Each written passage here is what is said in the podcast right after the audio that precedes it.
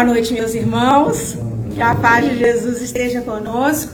Meu nome é Thaís, nós somos, eu sou trabalhadora da casa. Estamos aqui juntos para nós darmos prosseguimento ao andamento das palestras e a volta regularmente pelo pelo sistematizado, para o sistematizado, para os cursos, enfim, né? A volta para as atividades. Fabiola é quem vai fazer a, a palestra da noite de hoje.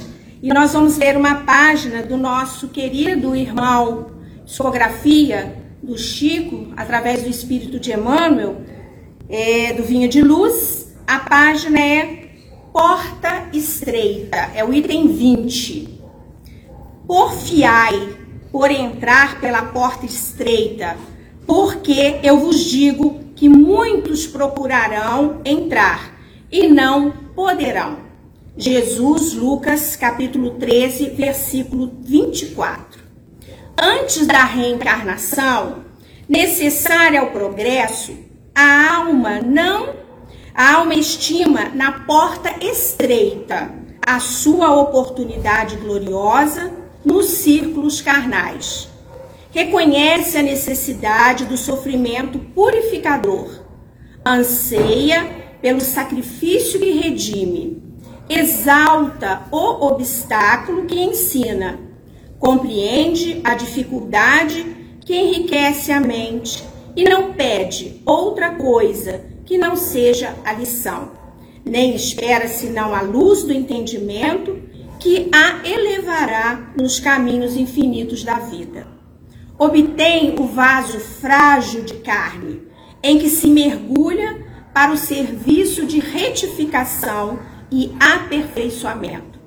Reconquistando, porém, a oportunidade da existência terrestre, volta a procurar as portas largas por onde transitam as multidões. Fugindo à dificuldade, empenha-se pelo menor esforço.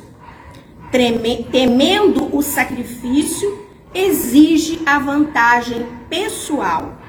Longe de servir aos semelhantes, reclama aos serviços dos outros para si.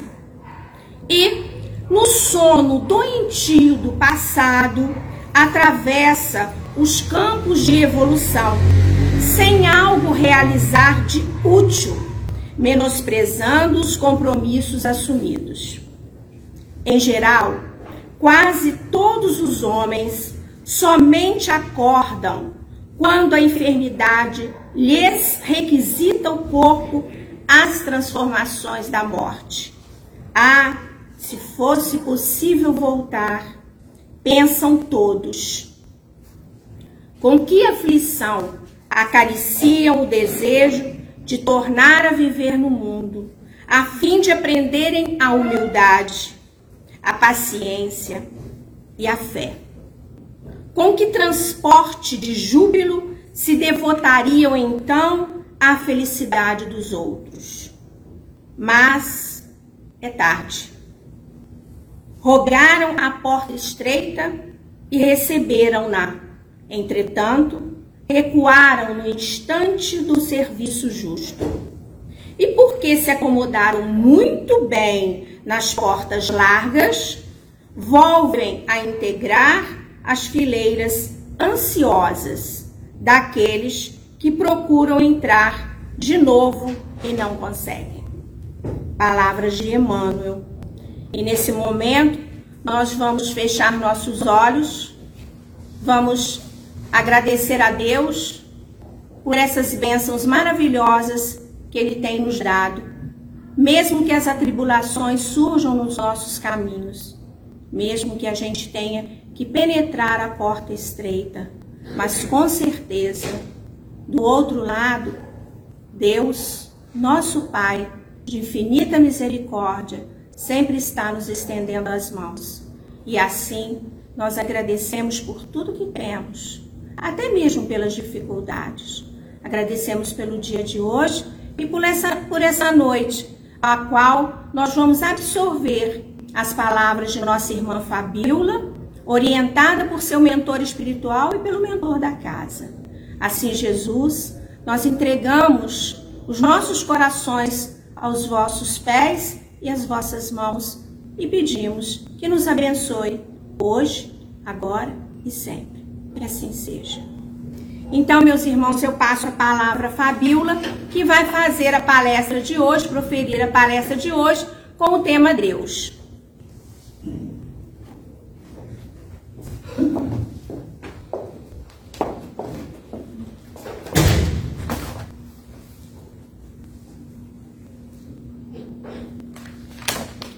Meus irmãos, boa noite. Boa noite. Que a paz do Divino Mestre esteja com todos.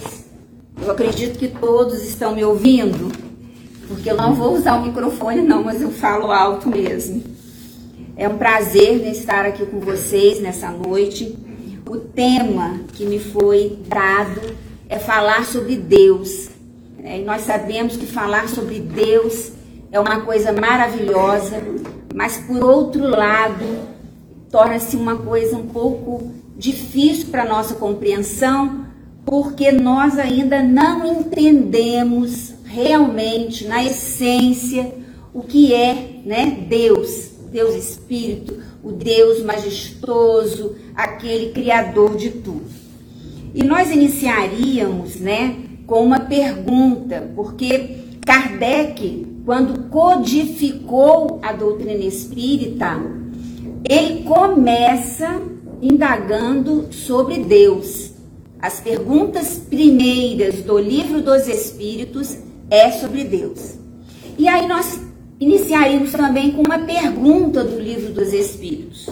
Será dado ao homem compreender os mistérios da divindade? E aí o mundo espiritual responde a Kardec quando não mais tiver o espírito obscurecido pela matéria. Quando pela sua perfeição se houver aproximado de Deus, ele o verá e compreenderá. Então, por essa resposta do mundo espiritual, nós percebemos que compreensão de Deus, né? Realmente profunda, verdadeira e clara para nós encarnados nesse mundo de expiações e provas, ainda não é possível, né? Então nós sabemos que o, o nosso relacionamento com Deus começa nas bases da simplicidade para que a gente chegue com o nosso aprimoramento a entender na essência o que seria Deus. Mas Kardec, né, ele foi muito sábio, né, muito sábio quando ele começou o trabalho da codificação da doutrina espírita a partir da ideia fundamental Deus, não indo além do que ele seria dado compreender com o que evitou especulações fantasiosas sobre o assunto. Né? E aí nós temos também que, que verificar e analisar, tirando desse livrinho aqui do Simonetti, a presença de Deus, que é interessante, né? Que quando Kardec é, ele vai falar, né? Ele vai indagar, ele pergunta, a, per, a pergunta que é feita é o é, que é Deus? Ele na realidade ele não pergunta quem é Deus. Por quê? Porque se nós formos analisar os pronomes que e quem, há uma, uma diferença, né? O quem é uma identificação, né? E nós não sabemos ainda Deus na sua essência, nós ainda não entendemos. Quando nós perguntamos, quando nós começamos a explicar o que, né? O que na realidade é o que? É, define atividade, define condição, define a qualificação. Então, nós temos que partir os nossos raciocínios em direção a Deus a partir realmente desse qualificativo, né? Do, do que Deus nos oferece nesse mundo que nós estamos vivendo. E aí nós lembramos então que Kardec teve um grande mérito por começar né, com essa ideia fundamental. E quando nós falamos isso, nós temos que também entender que nós não estamos diante de mistérios, né, no sentido teológico, assuntos proibidos. São apenas informações que nós ainda temos que são difíceis ao nosso entendimento no nosso atual estágio evolutivo. Assim, limitou-se a perguntar quanto à qualificação de Deus e não quanto à identificação. E outra coisa interessante é que, ao responder que Deus é a inteligência suprema, causa primária de todas as coisas, os mentores espirituais que as, a, a, estavam ali junto a Kardec, eles esgotaram o assunto nos limites do entendimento humano. Né? E aí então, quando nós começamos a entender né, sobre essa natureza divina, é que nós vamos observando, né? Ah, e outra coisa interessante porque para nós alcançarmos né, esse conhecimento do que na realidade é Deus, nós precisamos ainda evoluir muito.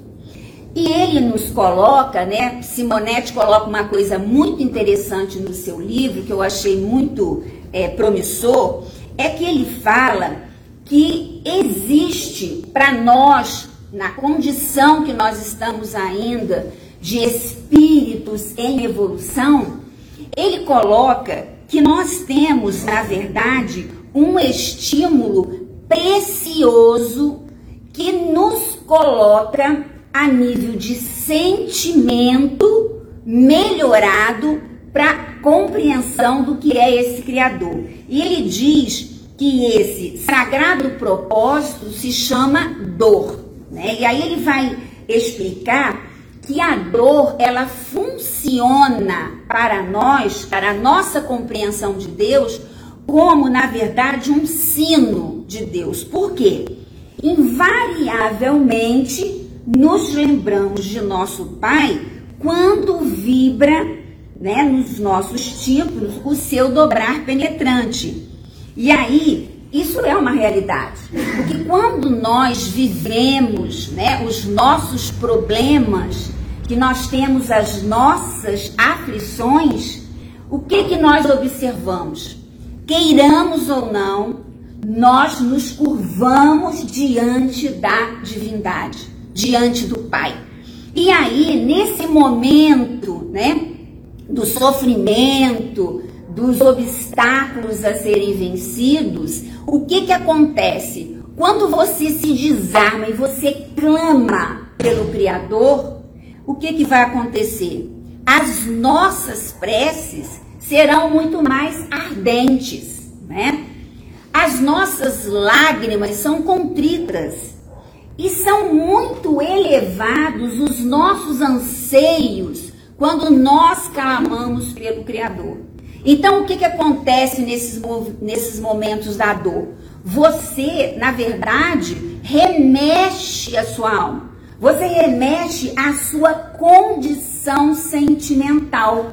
E aí você se desarma, porque agora é você com o Criador. E como nós sabemos que o Criador está ao nosso derredor, ele está comungando constantemente conosco, então nós naquele momento nós fazemos o que? Uma ligação direta com o Pai, né? Por causa do, do, do nosso sentimento que vem lá do fundo da nossa alma.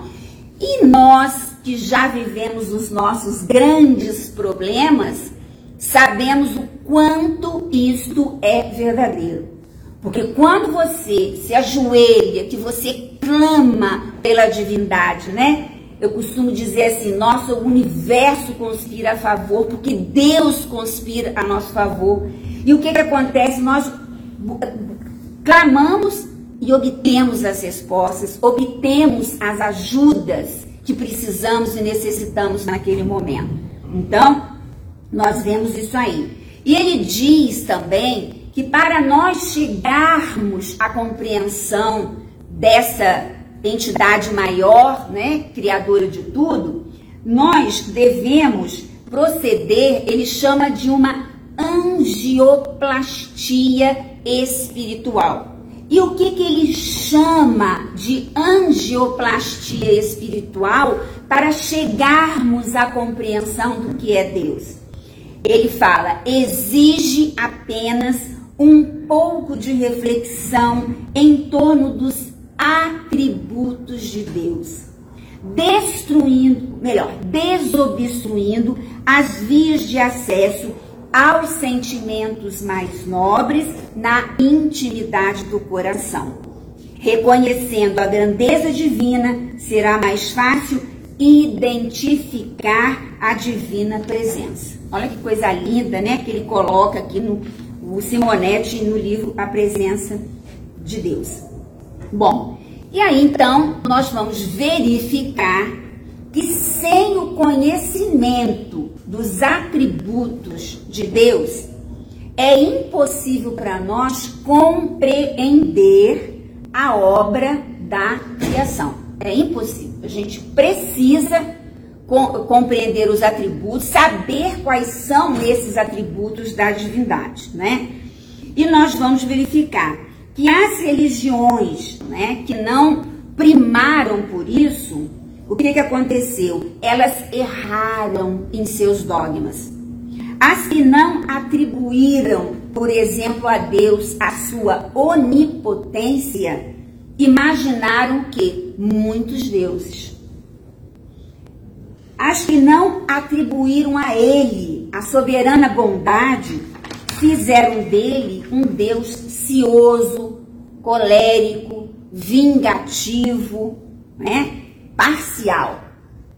Então, precisamos conhecer o que lá em obras póstumas, na própria Gênese, nós temos, e também no livro do Simonetti, ele coloca essa parte, né? A profissão de fé espírita raciocinada. A primeira profissão de fé espírita raciocinada é o que nós falamos. Há um Deus inteligência suprema, causa primária de todas as coisas. Então isso é tão amplo, né? É tão significativo que ele diz que existe um axioma para que a gente possa entender, entender e refletir sobre isso, é que não há efeito sem causa. E nós vemos constantemente uma imensidade né, de efeitos cuja calma, a causa estão fora da humanidade. Porque a humanidade é impotente de produzi-los, ou sequer até para explicá-los. Então a causa está acima. Tais efeitos absolutamente não se produzem ao acaso, fortuitamente e em desordem. Aí ele cita uma coisa que é uma, uma verdade, né?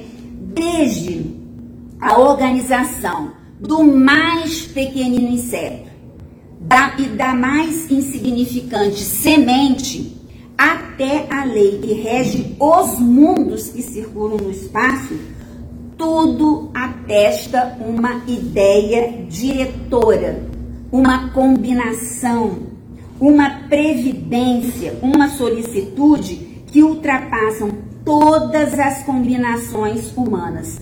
E é interessante, né? Porque você vê, quando você pensa no, no, nos insetos, às vezes, no, nos seres que nós julgamos serem até os mais simples, o que, que nós observamos? Quando nós começamos a estudar sobre eles, nós verificamos que mesmo essas criaturas, por mais simples que elas sejam no nosso planeta, elas desempenham dentro desse nosso universo terráqueo, ela desempenha uma função primordial, fundamental ela não está ali por um acaso.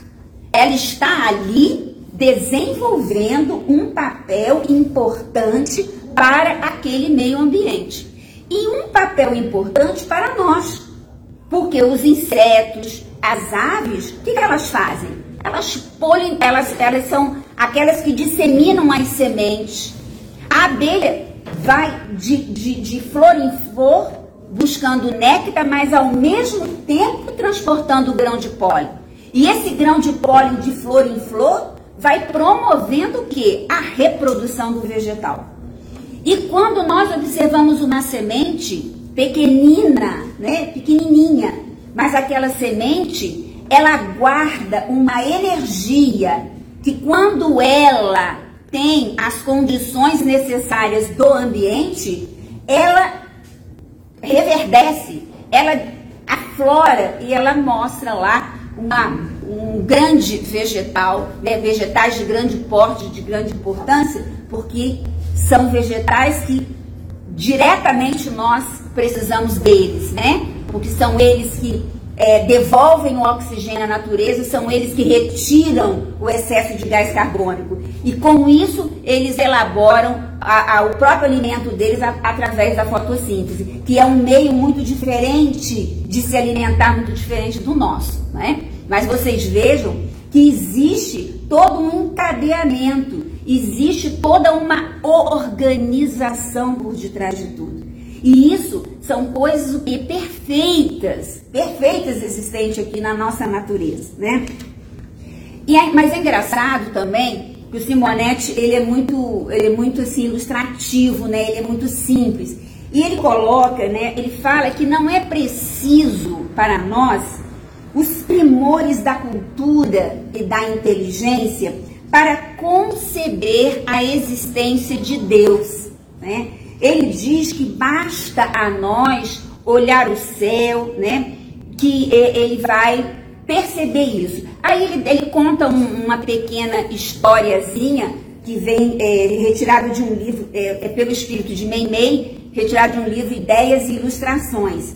E nesse livro, Psicografia do Chico, tem a história, né? De um. É, era um homem que ele passava no deserto, na, é, trabalhava nas caravanas, né? E ele tinha um temor enorme de Deus, ele era, ele, ele tinha um sentimento do Criador, mas tão puro, tão inato, que todo dia ele se ajoelhava e ele orava ao Criador.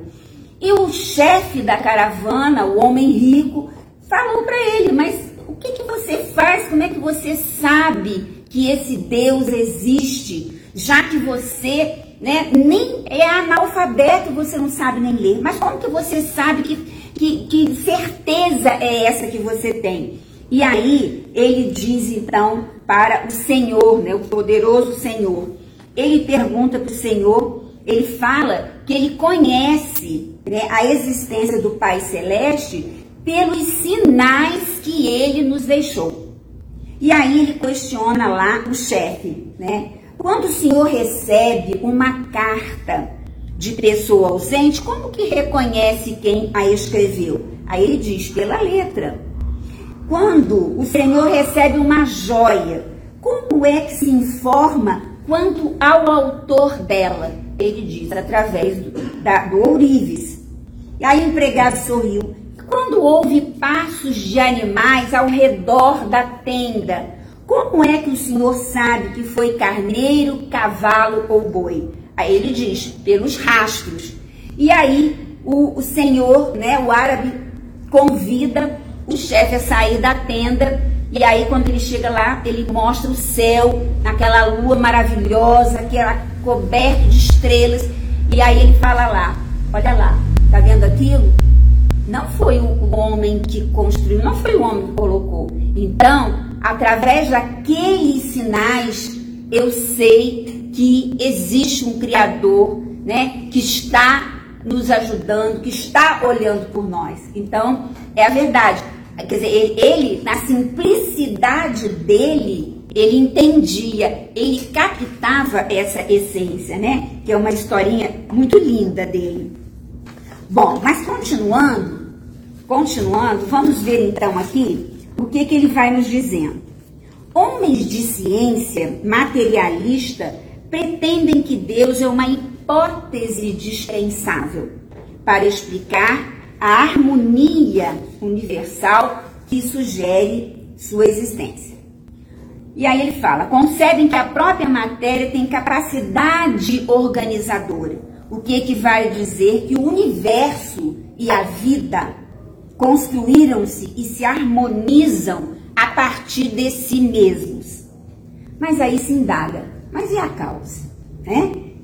Como é que é isso? Então ele fala: suas, a, a, no caso, ele referindo-se à matéria, suas propriedades como uma programação perfeita, as propriedades da matéria, as propriedades do universo, por inabordável gênio, gênio não surgiram ao acaso.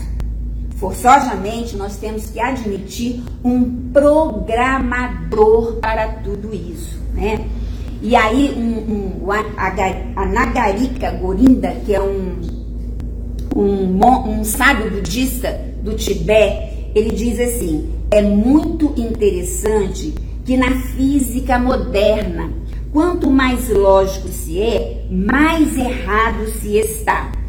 Isso patenteia os limites da nossa lógica. Então ele fala que a crença em Deus nos dá segurança certeza de que não estamos entregues à própria sorte. Porque nós sabemos que o universo, através das suas leis, né, são perfeitas. Quando nós olhamos, por exemplo, ou, ou estuda, quando nós estudamos na física a lei da gravitação universal e outras leis relacionadas à física, o que, é que nós vamos observar nós temos imensidões de galáxias, né? Imensidões de sistemas solares, que não é só o nosso. E mas quando nós observamos o nosso próprio sistema solar, cada planeta ele está lá no espaço numa órbita determinada, né? Então tudo tem uma, uma funciona, tudo funciona dentro de uma harmonia majestosa né? Que não foi o homem que criou essas leis. Elas estão lá há milênios e tudo funcionando é, na perfeita ordem possível. Agora, a segunda, a, a, continuando, a segunda profissão de fé raciocinada é que Deus é eterno, né? isto é, não teve começo e não terá fim. Isso é algo também dificílimo porque quando nós começamos a aprofundar o nosso raciocínio em relação a isso, né? Algo que tá, está lá, mas que nunca vai ter fim, nosso raciocínio, ele para num determinado momento. Nós não conseguimos ainda entender isso aí, né? Mas ele diz: se tivesse tido começo, alguma coisa houvera existido antes dele. Então nós não temos a compreensão ainda porque precisamos o quê? Burilar, transformar o nosso espírito para que nós venhamos a ter a condição de ter a compreensão maior dessa entidade. O outro, o terceiro, é que ele é imutável, né? Deus é imutável. Porque se Deus tivesse, estivesse sujeito a mudanças, nenhuma estabilidade teriam suas leis as leis que nós citamos agora mesmo, as leis universais. Deus é imaterial, isto é, a sua natureza difere de tudo o que chamamos matéria. De outro modo, não seria imutável, pois estaria sujeito também às transformações da matéria. Então, Deus carece de forma apreciável pelos nossos sentidos, sem é, se não fosse isso, ele seria material. E aí o homem, né, ele sempre representa Deus como aquele, aquele senhor de barbas, né, pensa nas pinturas, né, italianas, a gente sabe que tem essas, porque o homem o quê? Ele, ele, ele coloca, né, Deus ele, ele não conseguiu ainda atingir essa coisa do Deus Espírito, de, de não haver essa coisa material. Né? Isso para nós ainda é muito, é muito difícil para nossa compreensão. Mas nós temos também a quinta profissão de fé espírita, que é a onipotência. Por quê? Porque Deus é único, né? Se ele não dispusesse de poder soberano, alguma coisa ou algo haveria mais poderoso do que ele. Porque às vezes a gente, as pessoas se acham que existem duas forças. Como existe o bem e o mal, a gente acha que existem duas forças a se degladiarem no universo. Mas na realidade isso não, não ocorre. Deus é Deus, né? Ele é único, ele é onipotente. Existem as forças do mal, as direções do mal, existem, mas é, no nosso nível as imperfeições são muito grandes, né? E sabemos também que na criação dos espíritos, eles começam a partir de quê? Da simplicidade da ignorância até atingir os patamares mais elevados, que são as entidades superiores, que são o quê? Capazes de compreender o que é Deus na sua essência, né? Como Jesus, então e outros grandes, né, espíritos que já tem um nível de evolução tamanho, né? Que, que já, já, já se desprendeu totalmente de, de matéria, já se desprendeu é, é, de pensamentos acanhados. Eu não sei se vocês já, já pararam, às vezes eu fico pensando assim, gente, porque nós somos tão apegados, apegado a isso, apegado àquilo, apegado a peso, a gente é apegado a várias coisas, né? Porque nós somos ainda muito materializados. E aí eu, aí eu fico, aí você fica assim, nossa gente, mas ai, meu pai morreu, minha mãe que tá, né, meu filho, são no, os nossos pensamentos ainda.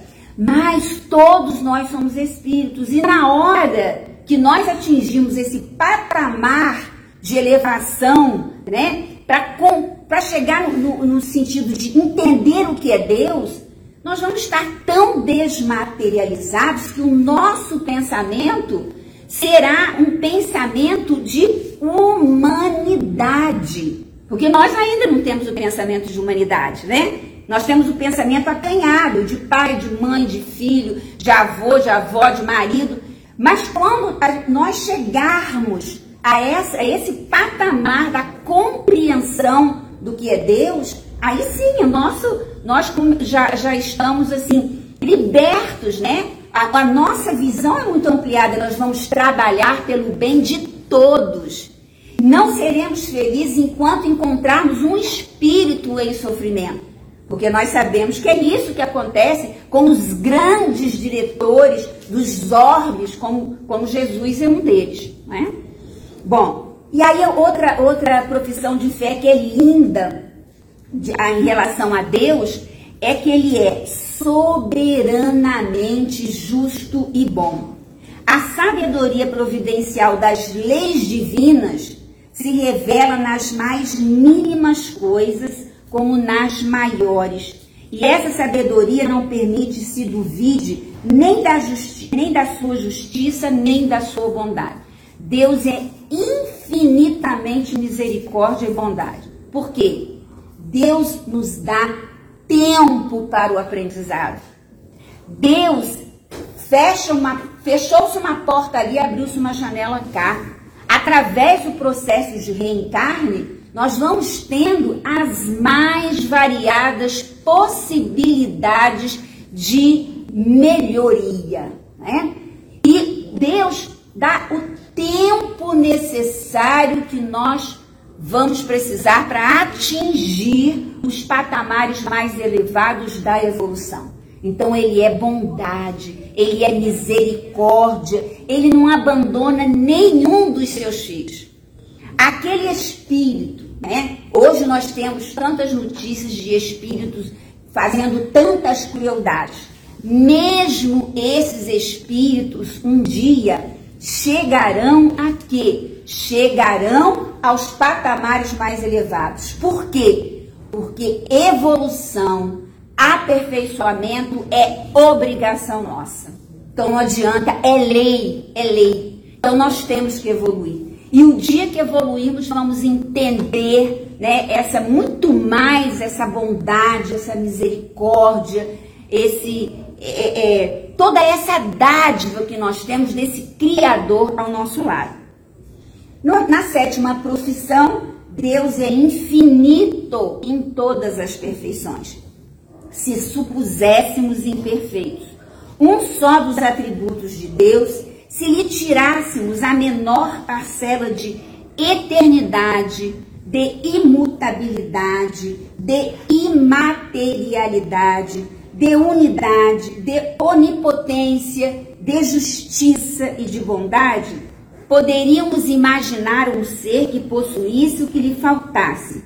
E esse ser mais perfeito do que ele é que seria Deus. Então, meus, meus irmãos, para nós já irmos concluindo, vamos terminar com a, com a Gênese, que ela tem uma. Eu, eu fiz um pequeno resumo, na verdade, era extenso, eu fiz um resumo. Que ela fala sobre a questão da providência divina. Então, eu escolhi fechar com a providência divina. O que, que ele fala sobre a providência divina? A providência é a solicitude de Deus para com as suas criaturas. Deus está em toda parte, tudo vê e tudo preside, mesmo as coisas mais insignificantes. É nisto que consiste a ação providencial. Aí eu, eu pensei numa coisa que eu sempre, estou sempre pensando mesmo. Eu, eu falo assim, existem aquelas pessoas que já conseguem fazer as grandes obras, as grandes coisas. Mas, quando a gente lê essa questão da providência, da solicitude divina, o menor passo positivo que você dê é percebido por Deus. O menor passo, né? O, a menor obra, a menor obra em favor do outro, né? Uma dedicação que você, eu parei para ajudar fulano que está precisando de uma ajuda. É uma ação pequenina, mas esta ação ela é verificada por Deus. Ele sabe que nós estamos tendo uma atitude positiva e que aquela atitude positiva é contada a nosso favor. Mas nós não pensamos nisso, pensamos. Porque a gente, nós estamos acostumados às grandes coisas. Não. Até os pequenos passos que nós venhamos a dar são contados pela solicitude divina. Então ele fala lá, mesmo as coisas mais insignificantes, é nisto que consiste a ação providencial. Então olha que lindo, que coisa né, profunda que a Gênese fala sobre isso. Como nossas faculdades e percepções são limitadas, não compreendem que Deus possa ou se digne de intervir diretamente nas pequeninas coisas. Então existe, né, aqui a intervenção divina nas pequeninas coisas. Então, nós temos que clamar sim por Deus, né, nos nossos momentos, no nosso dia a dia, nós temos que ser gratos pelas inúmeras chances que ele nos dá de aprimoramento, de evolução, de crescimento, né? As situações nas quais nós nos envolvemos e que remexem com a nossa prática sentimental. Isso é importante porque, porque quando nós somos remexidos na nossa alma, no nosso sentimento, nós somos pessoas melhores, porque nós vamos começando a encarar as coisas sob um outro prisma, de uma outra maneira. Nós vamos começando a nos desapegar, porque nós precisamos ter o desapego material, às vezes até o desapego mesmo a pessoas, não é desamor, né? É amar sem se apegar, que são coisas diferentes e que são muito difíceis para nós. Mas nós vemos lá que Deus intervém nas pequeninas coisas. Deus vê os mais profundos refolhos do nosso coração. Estamos nele como ele está em nós, segundo a palavra do Cristo. Para que nossas preces sejam ouvidas, não precisam transpor o espaço. nem serem ditas com voz retumbante, porque estando Deus continuamente ao nosso lado, os nossos pensamentos repercutem nele. Então, olha que coisa bonita, né? A nossa prece não precisa ser falada em voz alta, ela, não, ela pode ser feita em qualquer lugar, né? Em qualquer lugar nós podemos fazer as nossas preces, não precisamos gritar. Por quê? Porque Deus está continuamente ao nosso lado. Então, quando nós clamamos, quando nós oramos, agora, né, gente? É aquela oração que vem de dentro, né? Porque às vezes a gente ora igual papagaio.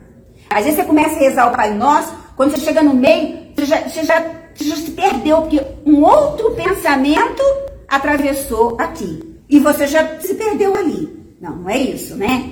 É aquela prece que você fala e que você não se perde. Porque você está puxando aquilo da sua alma legitimamente. Então é diferente, né? É, é uma, uma prece que tem uma diferença enorme. Porque ela realmente atinge aquilo que nós, a quem nós estamos querendo direcionar. Então, olha a importância dessa coisa, né? De, de você realmente orar com a alma. E aí ele ainda fala: um membro se agita, o espírito sente, uma criatura pensa, Deus o sabe. Aí tem um final aqui muito lindo da gente. Eu até fui pesquisar quem era.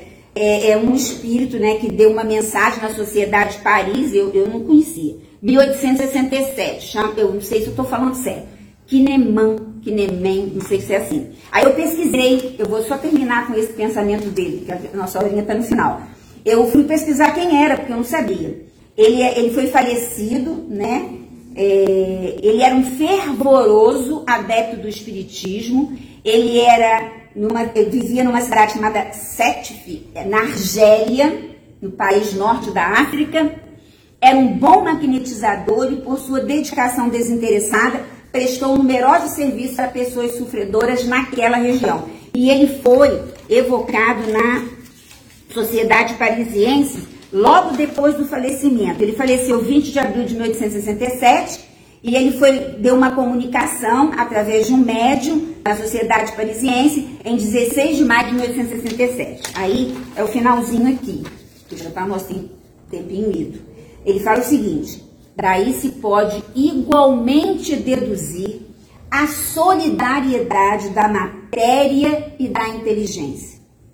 A solidariedade entre si de todos os seres de um mundo, a de todos os mundos e, por fim, de todas as criações com o Criador. Olha que coisa profunda e linda, né? Porque ele diz que existe uma solidariedade de todos, né? Por exemplo, no plano da Terra. E é realmente, né? Porque nós somos idas e vindas através dos nossos processos de reencarno. Porque muitas das vezes nós reencarnamos aqui, né? Porque ainda não, não somamos todo um aprendizado. Então, é algo que está acontecendo, mas de outra feita também, nós sabemos que já existem espíritos de outros orbes que já vieram para cá também nos primórdios da evolução do planeta Terra e muitos deles ainda estão entre nós. Alguns regressaram e outros permanecem aqui entre nós, né? Então existe uma solidariedade entre os mundos, entre as criaturas. E ele deu essa, essa, eu tirei esse trechinho que eu achei lindo, né, dele falar sobre essa solidariedade. Então, com isso aqui, nós terminamos a nossa explanação da noite de hoje. Espero que nesse tempo né, nós possamos ter contribuído de alguma forma com os irmãos. E de qualquer maneira, eu agradeço muito a atenção de todos vocês. Muito obrigada mesmo pela paciência e pela atenção. Que a paz do Divino Mestre esteja com todos, agora e sempre. Graças a Deus.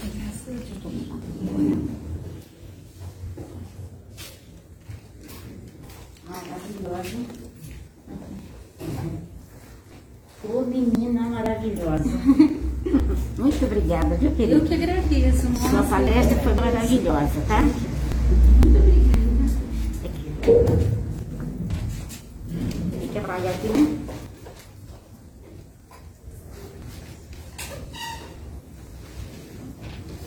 Meus irmãos, vamos agora entrar em sintonia para agradecer a Deus por tudo que nós recebemos nesta noite por essa palestra maravilhosa falando sobre Deus. Quando nós falamos sobre Deus, a gente se eleva muito alto na espiritualidade. Então, agradecendo a Deus, a nossa irmã, pela beleza da palestra que ela trouxe para nós, vamos fazer a prece para que os nossos irmãos que precisam receber o passe sejam agraciados pela misericórdia de Jesus, nosso Pai. E assim, Senhor, pedimos para dar a nossa oportunidade de fazer a nossa prece para agradecer a Deus por mais esse dia, mais essa oportunidade que nos concedeu de estarmos aqui nesta casa abençoada que nos recebe todas as semanas. Vamos elevar então o nosso pensamento ao grande Pai que é Deus.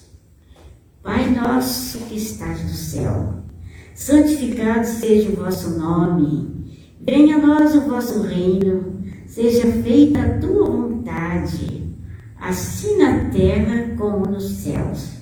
O pão nosso de cada dia nos dai hoje sempre. Perdoa as nossas ofensas, assim como perdoamos aos nossos ofensores. Não nos deixe, Pai, cair em tentação, mas livrai-nos de todo mal, porque é teu poder e a glória. Pedimos a Jesus, a Deus, que continue nos auxiliando para que nós possamos caminhar em nome do Pai para auxiliar os nossos irmãos que batem a nossa porta, que nós tenhamos sempre uma palavra de amor e de carinho para todos os nossos irmãos. Muito obrigada a todos, uma boa noite para todos, que vocês possam retornar seus lares na santa e bendita paz do Senhor. Muito obrigado por ter vindo a esta casa uma boa noite. E assim está encerrado os nossos trabalhos.